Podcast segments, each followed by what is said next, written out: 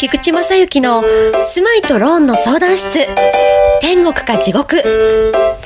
10万人の相談実績を誇る菊池正幸が独自の視点であなたの悩みを解決する番組です。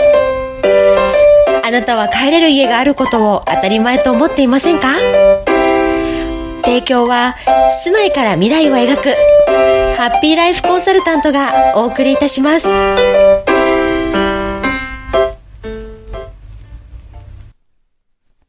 こんにちは。幸せ探検隊隊長の菊池正幸です。第1回目の放送はいかがでしたか？まあ皆さんの顔が見えない中、マイクに向かって話をするってかなり緊張するんですよね。もうぐだぐだな内容でした。ところで、アシスタントのももさんなんですが、何でも温泉巡りの旅に出たとか言ってましたね。さてそこで今回の放送は、以前、ももさんと雑談的に収録していた住まい選びのポイント、特に環境についてお送りいたします。環境といっても漠然としているので、大きく分けて生活環境と住環境に分けてみました。まあ、少し話が長くなりますので、放送時間を考えて2回に分けてお届けしますね。まあ、最後に話がちょっと切れてしまうかもしれません。ご了承ください。それではお聞きください。あの、家づくりっていうところで言うと、はい。どうかな、桃さんらの年代で言うと、まあ、あの、はい。パートナーをね、見つけるのと一緒かなと思うんだけどう。ーん。ん？パートナー？結婚相手ってことですか？そうそうそうそうそう。これはね、あの、どっちかっていうと、見に行って、若いうちはね、見た目なんだよね。外観とか。あわかる？ー、納得。ねそれで、ある程度、見た目とか、あの、これ外観ね。あと年収。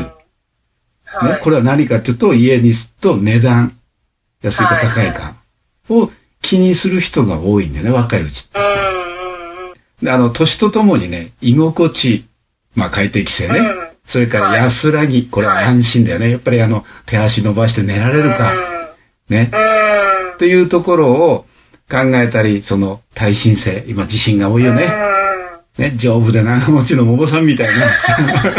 そういうのをやっぱりね、求めるわけですよ。これ年とともに。確かに、そう考えるとパートナー選びと一緒ですね。そうだよね。うん、だから今これね。業者だって同じなんだよね。相性ってあるじゃん。うーんはい、要は人ですもんね。そういうことそうそうなんだよねなりません？最終的にね、みんな迷って、あの性能が、どの性能がとかね、ここがいいどうのこうのって言っても、意外に買ってるのはそんな営業マンから買ってんだよね。いや、本当そう人なんだよね思いますよ。うんうん。だから、本当にね、家づくりってその、パートナーを選ぶのと一緒。で、迷ってね、家持てない人の多くは、どちらかというと、あの、次もっといいの出てくんじゃないかとか、もっと安い、ね、お得な物件が出てくんじゃないか。それがその、見た目とね、年収で選んじゃってる。うん。そうじゃなくて、本当に長い将来。さっきの、はい。えっ、と、前回でお話ししたそのゴール。はい。ね、っていうのは、家の、家ってのはあの、あくまで、本当に幸せを作る道具、守ってくれる道具。っていう考え方で言えば、そっから先、どんな風なことが描けるかっていう風うんな、うんうん。そういうところで選ばれると、意外にいいのかな。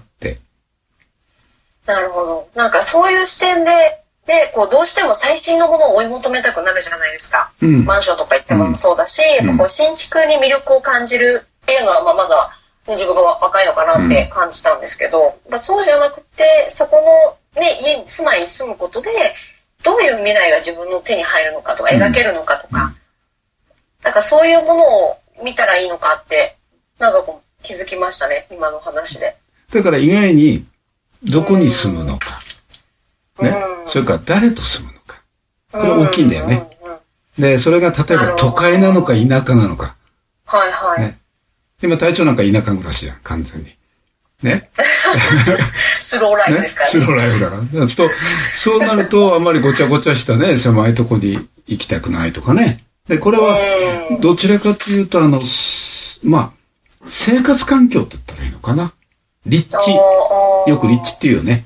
よくマンションとか都会なんかで選ぶと、えーはい駅の近く何分とか、はい、ね近くに緑の公園がありますよとかね。公園がね。うん。そうやって立地を求める。これはどちらかというと生活環境。で、そこに、その生活環境ももっとコミュニティ的に言えば、あの、自治会とか班とか、あね。それからあの、マンションで言うと階、何階、あ。はいとはい。隣どうなの？そういう変な人いないとかっていうふうな、そその生活環境、あとそれが学校に近いのか、例えば買い物に便利なのか、うん、コンビニが近くにあるかとかね。で、田舎の方だったら完全にこれ車がないと思う。ああ、そっか。駐車場を止めるスペースがあるかとかね。大事ですよね。今隊長の住んでるとこだとマンションなんか本当にスーッと駅前のところにちょっとあるだけで。でもみんな苦労してるのは、駐車場が1台分しか、それも駐車場借りて。あところが、ー確かに。夫婦だったら2台車乗ってるよね。うんうんうん。一人一台ですもんね。そ地域によってはね。都会ではちょっと考えられないですもん、逆に。う。だから縦売りとか、その辺だと、今、車が3台4台。止められないと売れないうん。うーん。完全に環境ですね、それは。環境だよね。うん。生活のスタイルが違いますもんね。だから本当にどこに住むのかって考えたときに、あーまあ、例えば親の持ってる土地とかね、なんかとか建て替えっつったらもうそこは慣れ親しんだところだし、逆に変えられないかもしれないけど、メリットもあるよね。今度、新たに土地を買ってとかね、分譲マンション買うとかってなれば、環境変えるよね。で、これだって今待機児童の問題あるじゃん。それは女性としては本当に死活問題ですよ。そうすると、待機児童のないようなとこに引っ越したつもりが、実は入れなくて、その時にまた越さなきゃいけないのかっていうね。やだ、そうしたら一軒家なんて買っちゃったら大変じゃないですか。いや、一軒家の場合はね、どう、いまあ、田舎の場合だったら、あの、学校まで極端に言うと今、全国平均で、えっ、と、30分ぐらいの、あの、通学あるって、はい。これ普通なんだよね。あ、でも私もちっちゃい頃、それぐらいで通ってたかもしれません。で、これね、あの、実例で言うとね、よく、あの、みんな学校の近くで欲しいって探すんだよね。はいはいはいはそれで一生懸命探してきて、ね、満足いして買って。ところが、はいそれがたまたま小学校のすぐ近くで、はい。ね。自分の子供が小学校行ってるうちはいいのよ。こ れね、そして卒業しちゃったら。卒業すると、まずね、あの、チャイムの音がうるさい。あ それから、あの、昼休みとか、ね、校庭で遊んでるあの子供の声がもううるさくて寝られない。ーなるほど。それで売ってね、他行きたいっていう人もいるのよ。だから決して学校が目的じゃないよね。その子供のためにって思ってるけど、それは親が思ってるだけだよね。確かにそうですね。だって、ももさんかそう考、えると、でもこう、マンションとか賃貸？うん。まあ、私の周りとかもそうなんですけど、やっぱり家を持たずに、その生活のスタイルに合わせうて、んどんどんこう、なんていうの身軽にうん。転居していけるって最近はいうメリットはやっぱり、流行ってね。うん、なんかありますよね。こう自由な感じがするし。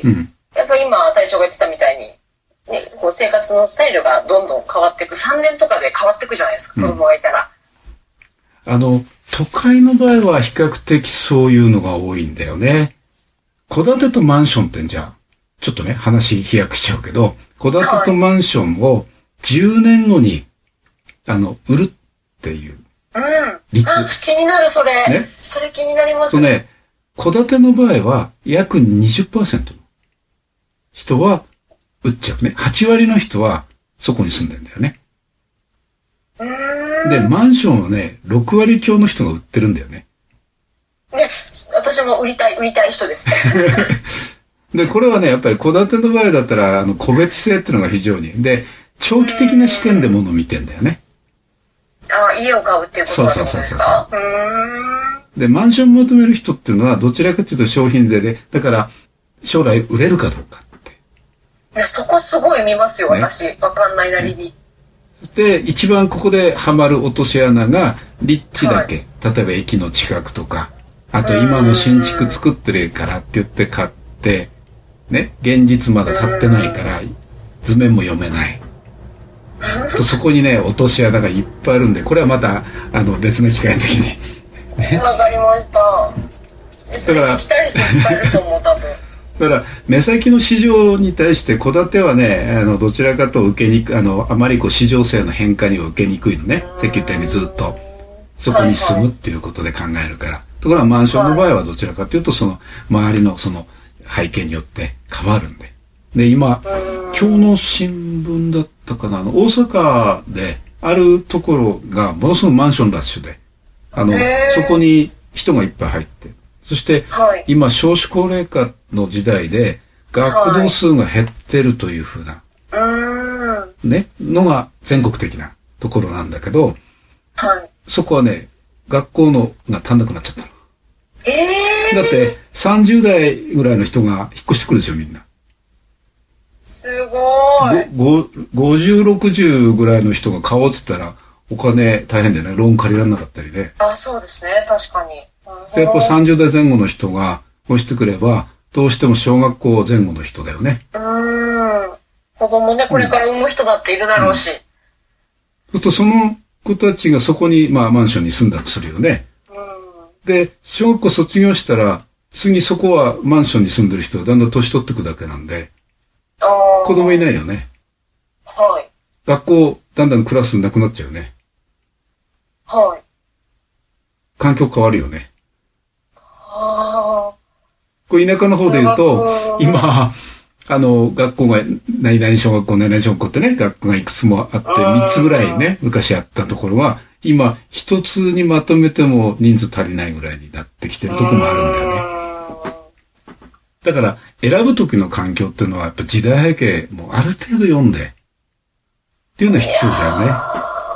その先読みの力がね、みんな持ってるとは限りませんからね。だから、そういう、まあ、これはあの、絶対ってことはないけど、あはいあの、選ぶ、どっかにこう、あれば、あこの物件いいかもしれないけどどうなんだろうなって、もう逆に手放すことを考えて求めるのか、それとも、将来的にずっとそこに住むって、これ特に田舎なんかもう完全にそれだもんね。はあ、そうですよね。もう、そこに定住して、まあ、自分のね、孫とかが遊びに来ることぐらいまでイメージしますもんね。だから、これがね、あの、生活環境、地域、コミュニティっていうとこの環境の選び方ね。今回の番組はいかがでしたか？住まいとローンの相談室ではリスナーの皆様からご意見ご質問を受け付けております住まいやローンのご質問だけでなく些細なお悩みにもお答えしていきますのでお気軽にお問い合わせください。宛先はハッピーライフコンサルタント LINE アットかメールアドレスまでお送りください。LINE アットはアットマーク RSG0352T メールアドレスは fp アットマーク happy life ハイフン no1.jp ハッピーライフナンバーワンまでお問い合わせくださいませ。ご質問の中に「ポッドキャスト」と一言添えてくださいね。